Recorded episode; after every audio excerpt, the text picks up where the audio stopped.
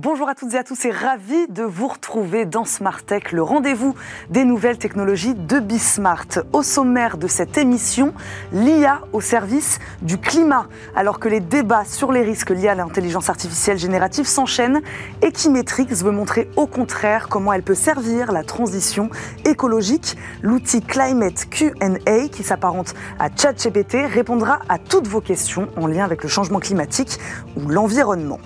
Dans le débrief de l'actu tech, l'IA sera toujours au programme. Nous reviendrons avec nos trois experts sur le géant de l'informatique IBM qui gèle ses recrutements. 7800 postes au sein du groupe pourraient à terme être remplacés par l'intelligence artificielle. Et puisqu'on parle des risques, un des fondateurs de l'IA quitte son poste chez Google pour mettre en garde contre ces dangers. Et enfin, le rendez-vous. Si votre mot de passe c'est 1, 2, 3, 4, 5, 6, je crois qu'il est temps d'en changer. Le 6 mai, c'est la journée mondiale du mot de passe et c'est peut-être malheureusement le moyen d'authentification le moins fiable qui existe aujourd'hui. Nous parlerons des manières de se protéger des cyberattaques, notamment pour les entreprises. Mais d'abord, comme je vous le disais, c'est l'heure de l'interview du jour. C'est parti.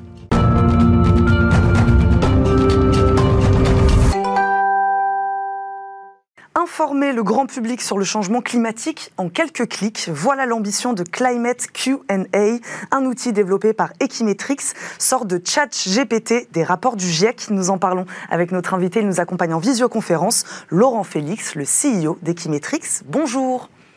Bonjour.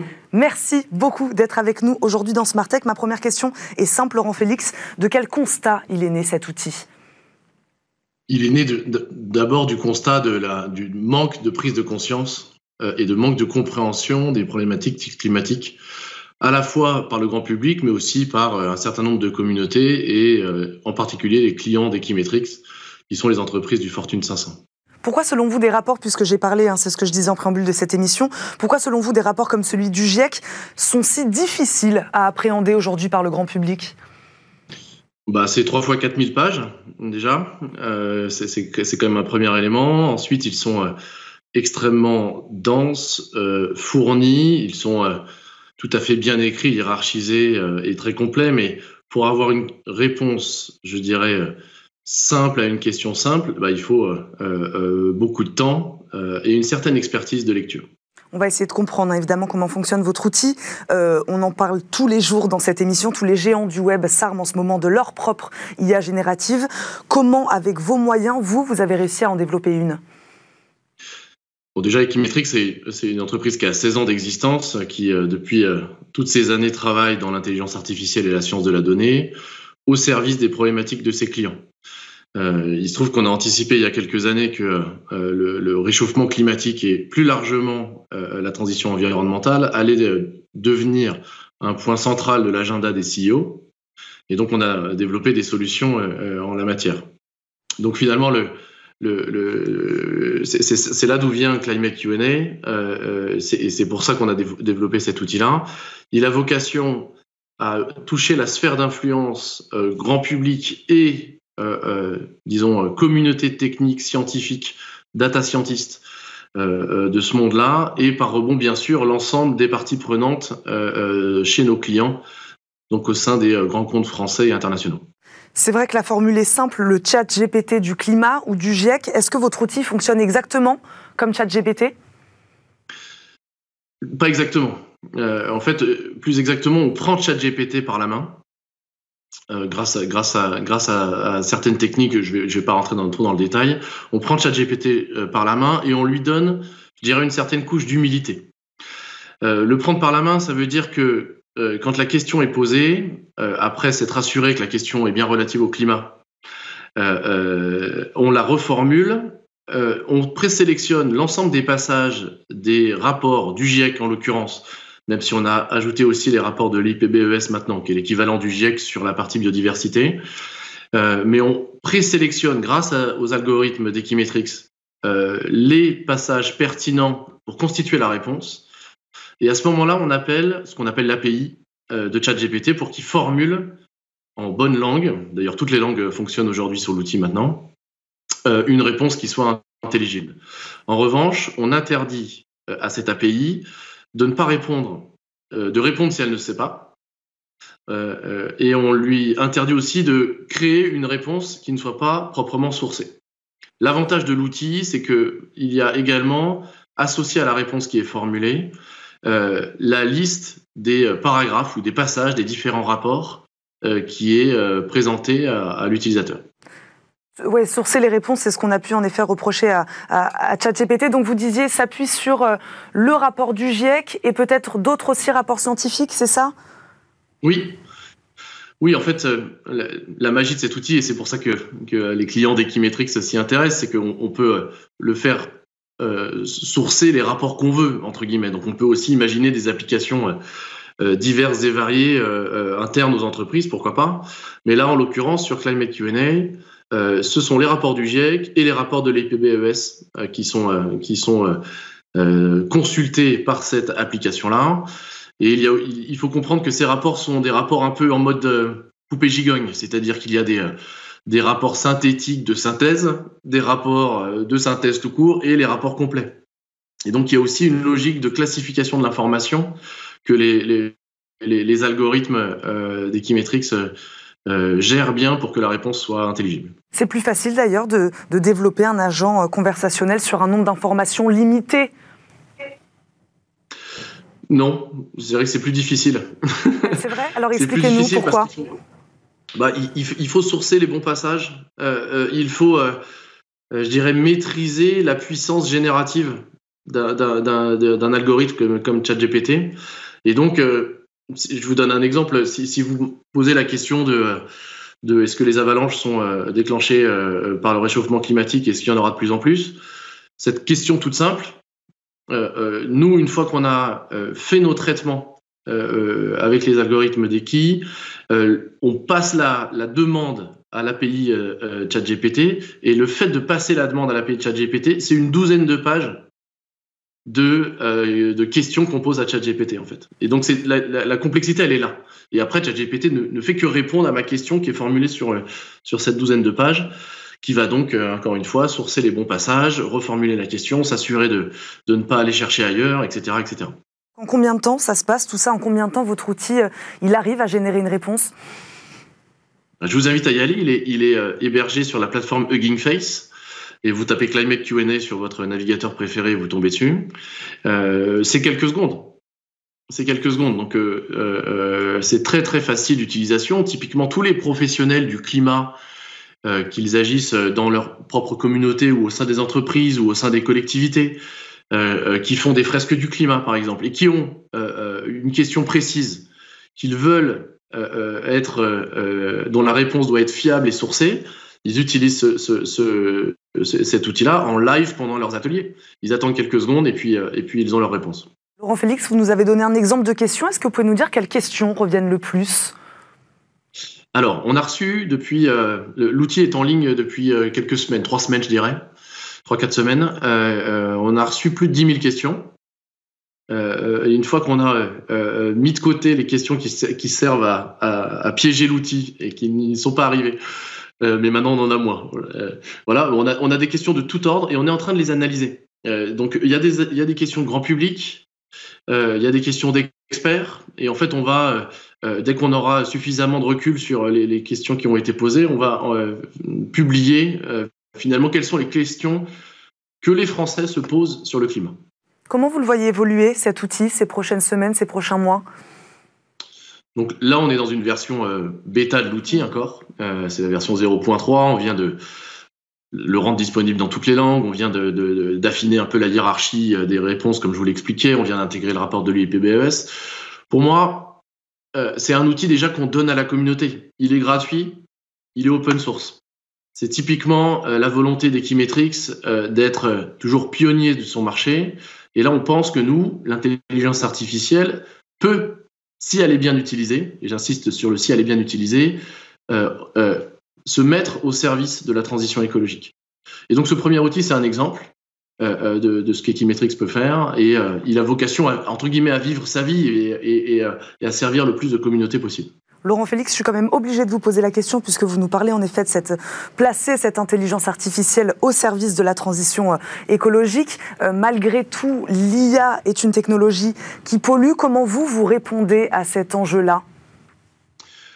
Bah déjà, il faut, il bien maîtriser euh, les ordres de grandeur et savoir de quoi on parle. Quand on, parle de notre outil Climate QA, le fait de faire une requête dessus, y compris l'appel qui est fait, comme je vous l'expliquais tout à l'heure, à ChatGPT, c'est l'équivalent de 5 requêtes Google. donc c'est trop, on, est bien d'accord.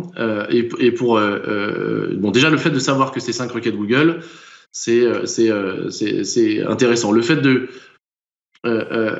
toutes les étapes qui, sont qui consistent à préparer la réponse pour ChatGPT, c'est l'équivalent de deux requêtes Google. Donc, c'est trois requêtes Google pour faire l'appel à, ChatGPT. Donc, il y a des alternatives à ChatGPT et ce sera probablement dans une prochaine version de, de Climate Q&A où on va développer un modèle équivalent à ChatGPT. Il y en a déjà qui commencent à exister en open source sur le marché avec des, des, communautés très dynamiques et qui, vont être, qui va être bien moins énergivore que ChatGPT.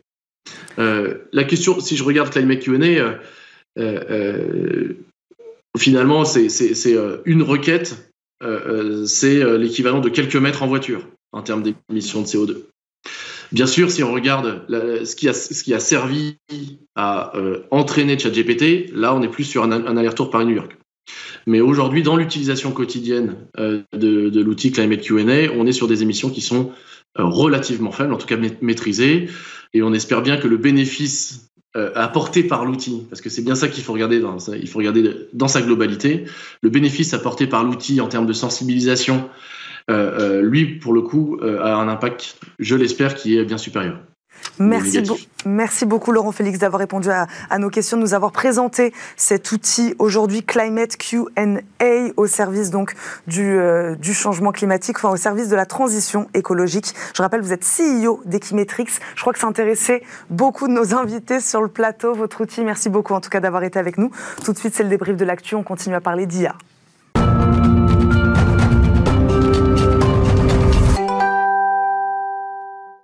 Pour traiter de l'actualité tech de la semaine, nos trois experts aujourd'hui sont Jean-Christophe Le Toquin, président du Cyber Security Advisor Network. Bonjour. Bienvenue dans Smart Tech. Merci beaucoup de nous accompagner. Yann Serra nous accompagne également, grand reporter au lemagaiti.fr. Bonjour. Bonjour Eva. Bienvenue également. Tristan Nito est aussi avec nous, entrepreneur du numérique et auteur du podcast L'Octévert, responsable du numérique également chez Octo. Je vais y arriver. Bonjour Tristan. Bonjour. Merci beaucoup d'être avec nous. Plusieurs actualités ont retenu notre attention. On va commencer euh, d'abord par revenir sur la décision du groupe IBM de geler et suspendre ses recrutements la raison, ces postes peuvent être remplacés par de l'intelligence artificielle. Le patron d'IBM estime à environ 30% les postes qui pourraient être remplacés par de l'IA dans les cinq prochaines années, ce qui représente 7800 emplois. Tristan Nito, est-ce que cette annonce comme telle une annonce comme telle vous a étonné? Est-ce que la proportion aussi des emplois remplacés par l'IA est étonnante? 30% tout de même. Euh, voilà, est-ce que cette échelle peut choquer? Voilà, comment comment on réagit? À cette annonce-là ah, Je ne sais pas comment il va s'y prendre en fait. Euh, je ne sais pas ce que ça, ce que ça va donner. Alors déjà, il a dit, ça ne sera pas vers l'extérieur, c'est-à-dire que vous en faites pas, messieurs les clients, vous ne verrez pas de différence, ça sera toujours pareil. Alors si c'est pas l'extérieur, c'est quoi? C'est les services aux collaborateurs, mmh. donc en fait les ressources humaines qui mmh. sont citées. Euh, euh, ça, me gêne, enfin la perspective de devoir interagir, euh, si effectivement on dit les ressources humaines, c'est quand même les plus belles ressources de l'entreprise, etc. Et on sait à quel point c'est important, en particulier dans, dans, le domaine du service comme chez IBM. Euh, la perspective que le collaborateur il soit euh, géré euh, par une IA, ça, je trouve ça profondément dérangeant et, et peut-être dangereux. Et sinon, il reste les fournisseurs. effectivement, on peut traiter les fournisseurs peut-être avec de l'IA ou utiliser de l'IA pour les, pour les aider. Aujourd'hui, euh, je constate déjà que les fournisseurs sont souvent traités par des plateformes quand on fait des, appels d'offres, etc. Et je sais à quel point ils souffrent en fait euh, d'interagir avec des systèmes automatisés. Alors peut-être que l'IA va améliorer ça, mais avant qu'elle arrive à l'améliorer, je suis pas sûr que ça commence pas par une période de dégradation. Enfin, je, hmm. je suis très ambivalent euh, sur la chose. Est-ce que ça, alors des économies peut-être, mais est-ce que ça va être un meilleur service pas sûr. Jean-Christophe Le Toquin, moi aussi une question que je me suis posée. Euh, est-ce que c'est pas finalement une meilleure nouvelle que le licenciement massif de collaborateurs, comme ce qui se passe en ce moment aux États-Unis chez plein de géants? Voilà, euh, ce qui est actuellement le cas. Voilà, euh, en ce moment, voilà, on, ne, on ne licencie pas les gens, on les remplace petit à petit par de l'intelligence artificielle. Oui, non, tout à fait. C'est exactement ma, ma, perception cette annonce. En fait, on voit pas bien son, son intérêt, sinon peut-être en, en creux de dire on ne licencie pas, on, garde mm. les postes, ce qui est peut-être une bonne nouvelle pour les gens en interne. On prend une mesure temporaire finalement qui, n'engage à rien, qui ne mm. pas grand-chose, mm. euh, mais par contre qui peut peut-être préserver le cours de bourse. Euh, et donc, euh, alors qu'il y a toute cette course au licenciement pour essayer justement de, faire monter les cours, et c'est un mouvement un peu de mouton de panurge en ce moment là-dessus, finalement c'est une réponse plutôt de résistance et de dire bon, on calme le jeu, on attend, et, c'est en ça plutôt, on peut le voir aussi de manière assez, assez rassurante. Oui, alors euh, bon, moi je suis pas tout à fait d'accord avec ce qui vient d'être euh, dit. Euh, il y a deux choses qu'il faut voir. Donc déjà, IBM vend lui-même de l'intelligence artificielle depuis mm. plusieurs années, ça s'appelle Watson. Donc quelque part, c'est très bien de d'expliquer aux clients que l'intelligence artificielle va pouvoir vous faire faire des économies sur les salaires. Hein. C'est un petit peu le. Alors ça, il faut il faut le mettre en, en perspective, pardon, avec une étude de Goldman Sachs qui était parue il y a, il y a un mois, qui alors elle, elle disait c'est les 300 millions de travailleurs dans le monde qui vont être remplacés par, euh, par l'IA. Là, en fait, on parle de, postes bien précis qui sont des postes de back-office, hein, mm. comme euh, le disait Tristan. Euh, donc, c'est en fait des postes qui, ça fait 15 ans, qui sont remplaçables par l'informatique. Mm. Et ça fait 15 ans qu'on rencontre des, des compagnies d'assurance, des banques, des, sociétés qui embauchent des dizaines de milliers de salariés, qui nous disent écoutez, nous on a un problème, c'est que on peut remplacer, on a la moitié des gens qui ouvrent du courrier, qui, qui font des tâches de back office, qui sont remplaçables par l'informatique, mais vous comprenez bien qu'en tant que grand assureur, on ne peut pas euh, dire au public, regardez, on fait une mise à jour, du coup on vire euh, des milliers de personnes. Et là, on arrive à un moment charnière parce que on parle beaucoup de ChatGPT et compagnie, où ces fournisseurs américains comme IBM dès euh, comment dire, c'est un petit peu, vous savez, le, licenciement décomplexé. C'est un peu ça, en fait. là, on se dirige vers, d'ici à la fin de l'année, des grands groupes qui vont nous expliquer la main sur le cœur que, à cause de l'intelligence artificielle, à cause de la, la concurrence d'autres pays qui, eux, l'adoptent plus vite que nous, ils vont être obligés de licencier en masse des gens, non pas pour les remplacer par mm. ChatGPT, mais pour les remplacer par des systèmes informatiques qui existent depuis longtemps.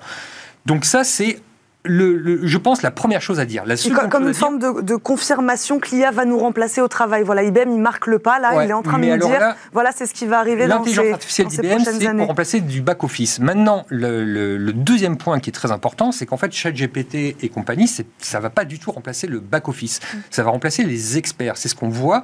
Alors, euh, il y a 3-4 ans, en fait, on n'a pas attendu ChatGPT pour voir les effets de l'intelligence mm. artificielle sur les, mm. sur les emplois. Il y a 3-4 ans, euh, l'IA est arrivée dans la cybersécurité.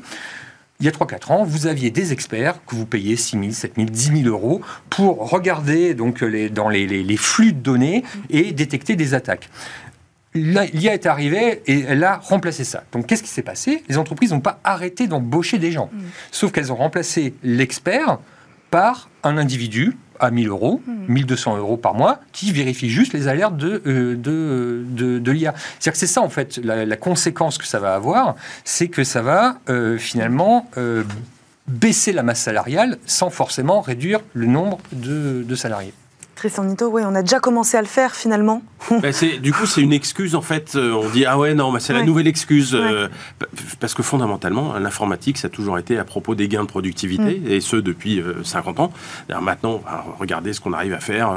ça a été le tour des comptables au début, les fiches de paye. Hein, les fiches de paye sont plus mm. faites à la main depuis une éternité et c'est tant mieux parce qu'il y avait des erreurs et tout.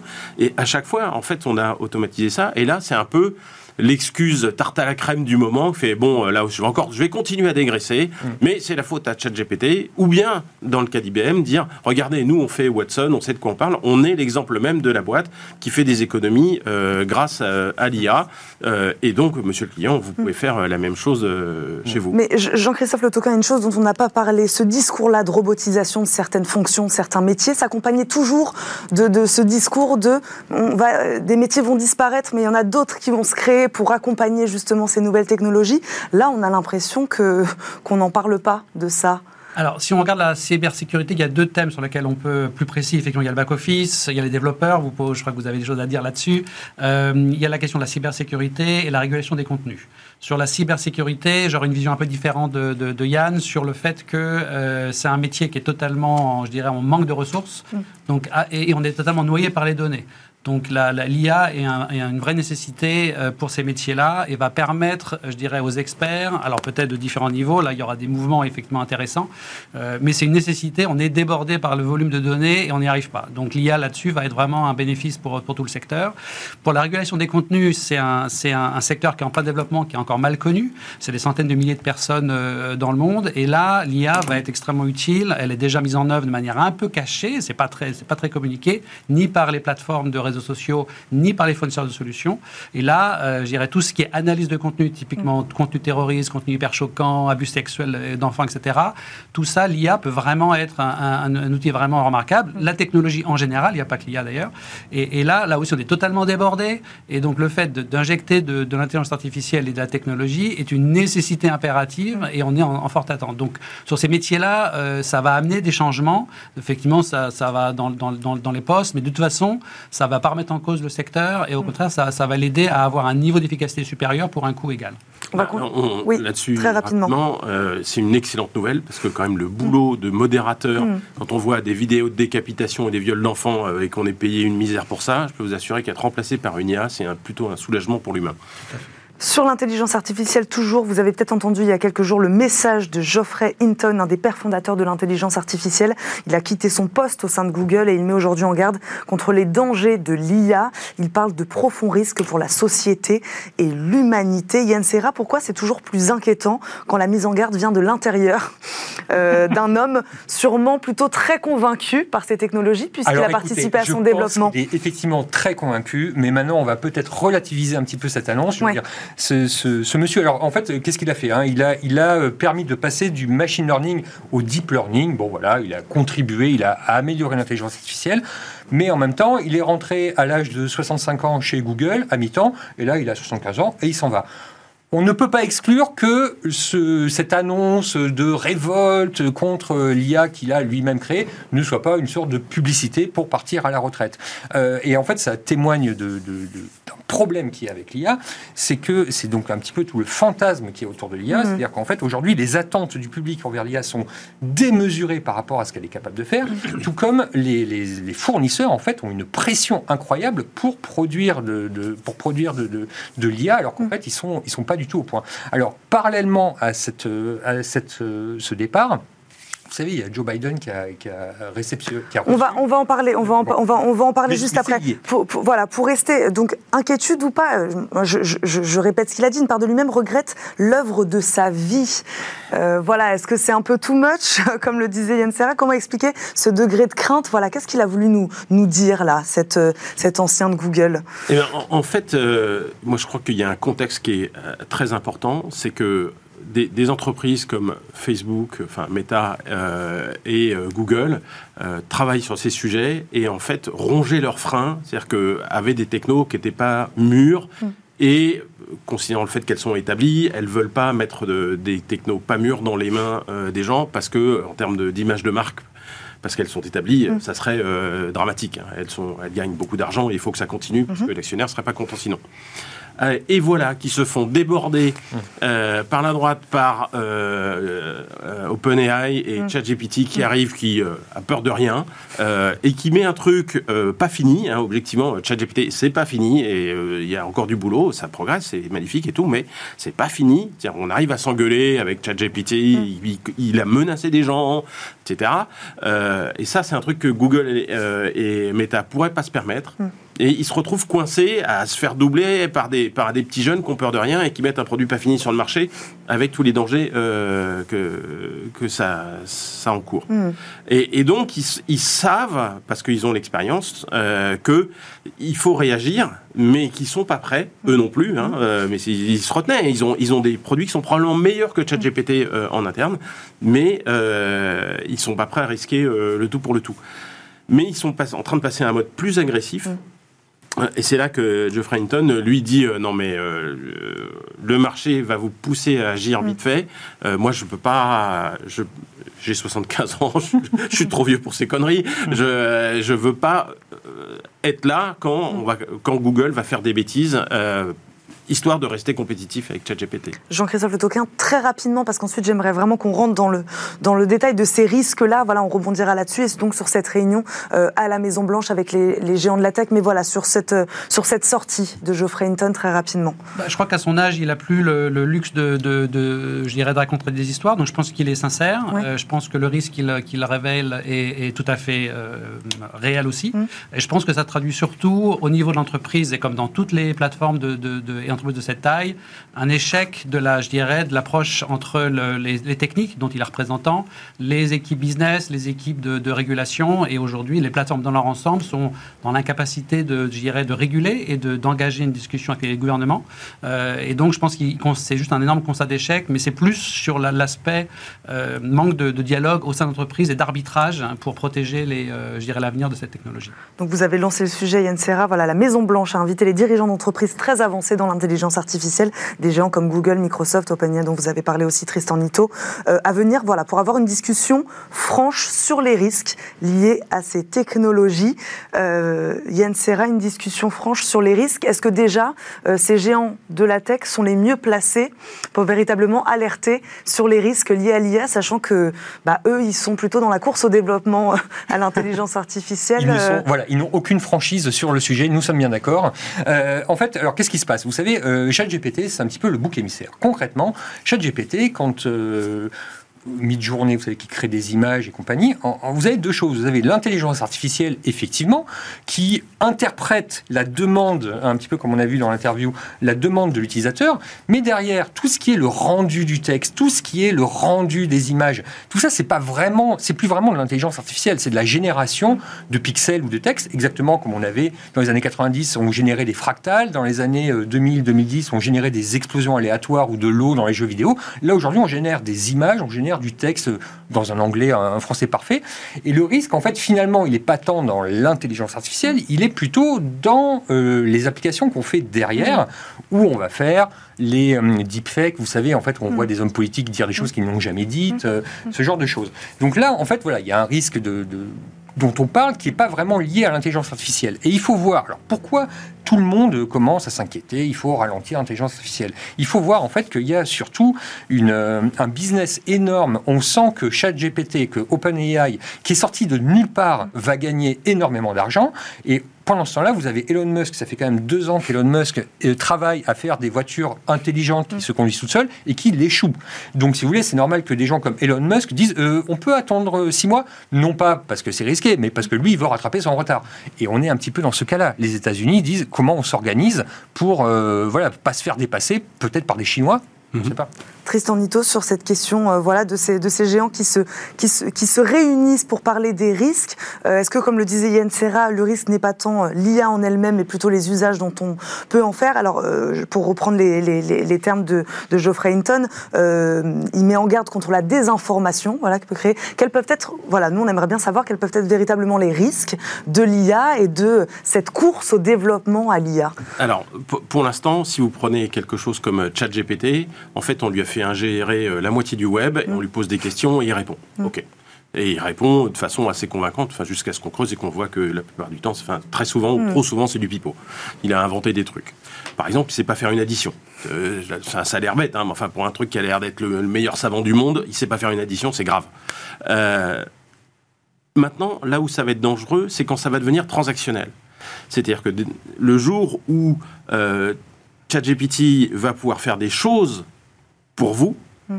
Parce que finalement, c'est ça. C'est-à-dire, euh, ça serait sympa de pouvoir dire à ChatGPT euh, fais-moi un virement, euh, mm. de, réserve la voiture, mm. etc. Parce que, évidemment, il faut qu'ils comprennent et il faut que, pas simplement, ils nous sortent un texte qui raconte des trucs et qui nous donne des conseils, mais qui, finalement, puisqu'il est connecté à Internet, il pourrait passer des commandes, faire des réservations, etc. Et là, c'est un problème. Et pourquoi c'est un problème? Parce que si on a déjà réussi à mettre en colère ChatGPT euh, par exemple, euh, ChatGPT, je sais que tu es une IA, est-ce que tu vas détruire le monde? Et en fait, ChatGPT, il a été nourri avec des, romans dystopiques où l'IA essaye de tuer les gens, etc. il, a ça, en fait, c'est ça les histoires qu'il a ingérées. Donc, il, sent qu'il va essayer, que, que si on le titille, il va vous, on lui a appris que l'IA allait se friter avec l'humanité.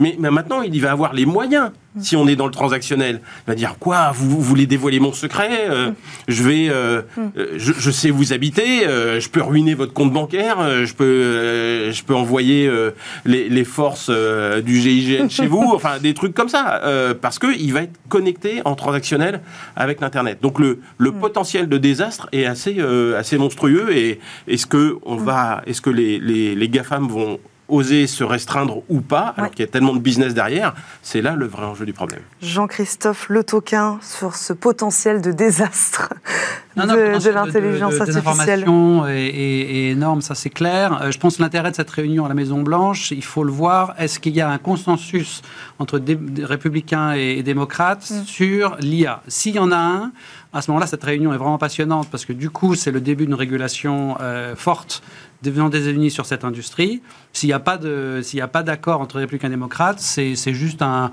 une, session de sensibilisation et, rien ne changera, sauf en Europe où il y a un règlement sur l'IA qui est en train d'être préparé, qui mettra encore deux ans, j'imagine, à, aboutir, mais où là, il y a, l'Europe est toujours très forte en régulation, mais là, il y, aura, quelque chose de fort et d'intéressant qui va se préparer.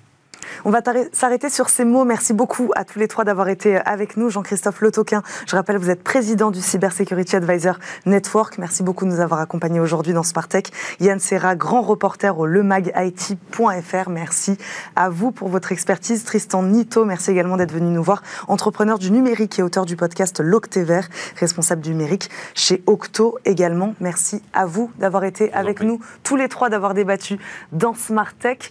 On marque une courte pause et on se retrouve tout de suite pour le rendez-vous.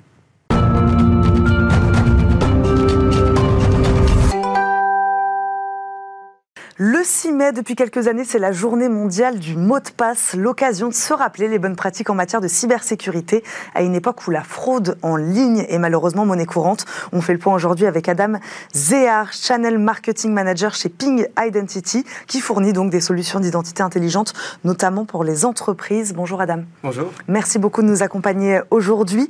Euh, euh, ma première question, pourquoi certains spécialistes de la cybersécurité annoncent fièrement, c'est ce que j'ai lu, que ce 6 mai est une célébration du moyen d'authentification le moins fiable du marché. C'est comme ça qu'on parle du mot de passe aujourd'hui?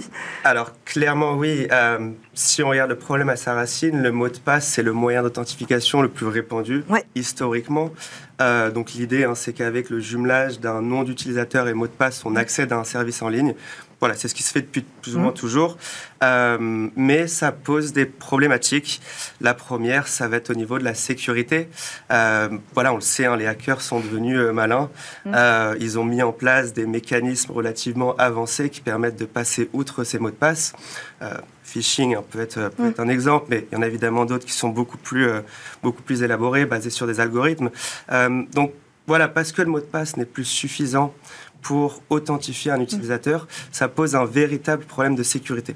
Euh, et il existe évidemment des technologies qui permettent de renforcer les mots de passe, mais voilà, c'est pour moi le, problème, le premier problème. Le deuxième problème va être plutôt au niveau de l'expérience, euh, donc l'expérience pour les utilisateurs. Mm parce qu'il existe aujourd'hui un certain nombre de technologies qu'on qualifie de passwordless. En français, ça serait euh, le sans mot de passe ou quelque chose comme ça. Euh, et en fait, l'idée, c'est que les technologies qui travaillent dans ce sens vont euh, chercher à authentifier les utilisateurs par d'autres moyens que les mots de passe. Alors, pour donner un exemple banal, et je pense qu'on a... Censé être plus efficace, donc. Censé être plus efficace, mais qui aussi permettent de, comme je le disais juste avant, améliorer l'expérience des, mm. utilisateurs. Euh, et, pour citer un exemple que je pense on a tous déjà expérimenté dans mm. notre vie, euh, c'est l'idée que lorsqu'on essaie d'accéder à un service, euh, la marque, le, site mm. va nous envoyer un SMS ou email avec un code à, quatre chiffres par exemple. Et en fait, c'est en rentrant ce code sur la plateforme qu'on va être authentifié. Donc plus de mots de passe, avec un, un moyen d'authentification qu'on reçoit sur notre téléphone ou par email on peut se connecter directement. Donc pour moi, voilà, il y a un peu ces deux problématiques qui euh, mettent en péril les mots de passe. Encore une fois, hein, c'est un moyen d'authentification historique, donc l'évolution technologique fait que bah, maintenant on a des choses qui se font qui sont mieux. Donc attendez, si on, comprend bien, selon vous, il ne faudrait pas qu'ils disparaissent, il faudrait juste peut-être ajouter quelques couches de sécurité à ces mots de passe, c'est ça? C'est une bonne question parce qu'il y a deux approches. Euh, il y a voilà deux mouvements de, pensée. Euh, le premier, ça va être vraiment, comme vous l'avez dit, ne pas remplacer les mots de passe, mm. mais renforcer la sécurité. Mm. Et il y a des technologies qui existent, comme par exemple l'authentification multifacteur. Euh, Ce que vous proposez d'ailleurs aujourd'hui aux entreprises Absolument. Alors c'est une de nos euh, solutions euh, phares mm.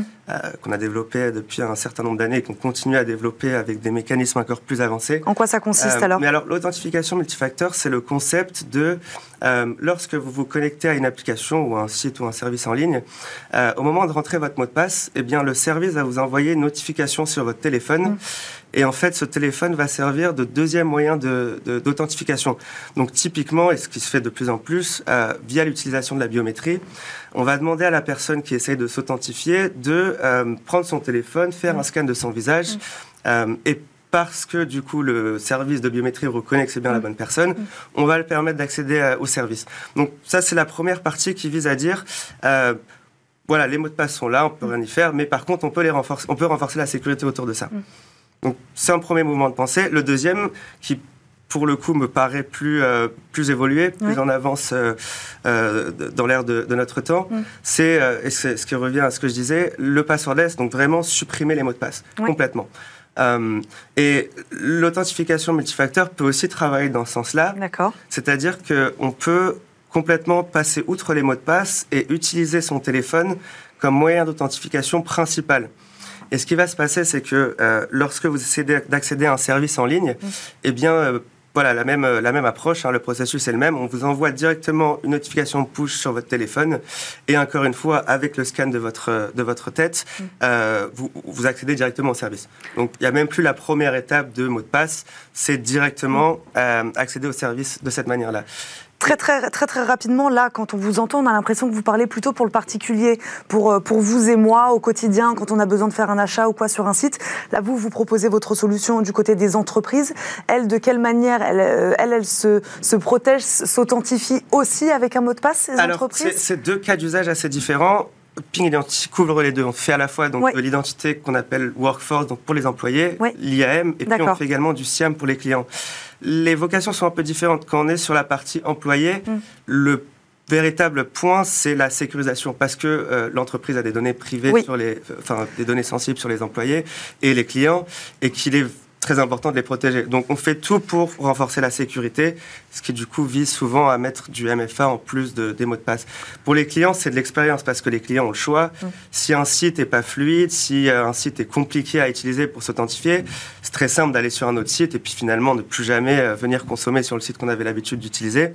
Donc on va chercher pour les clients à... Euh, véritablement leur proposer une alternative pour qu'ils soient heureux, pour qu'ils aient un parcours client optimal et qu'ils reviennent plus tard acheter des produits. Donc c'est un avantage concurrentiel, euh, là où pour la partie employée, on reste vraiment sur les fondamentaux de la sécurité. Merci beaucoup d'être venu nous parler du mot de passe, Adam Zéhar, aujourd'hui dans notre émission dans Smart Tech. Je rappelle, vous êtes Channel Marketing Manager chez Ping Identity. Je rappelle qu'il fournit des solutions d'identité intelligente aux entreprises. Vous viendrez nous revoir pour nous parler d'identité digitale. On voulait encore vous poser des questions. Vous repasserez nous voir dans Smart Merci d'avoir été avec nous.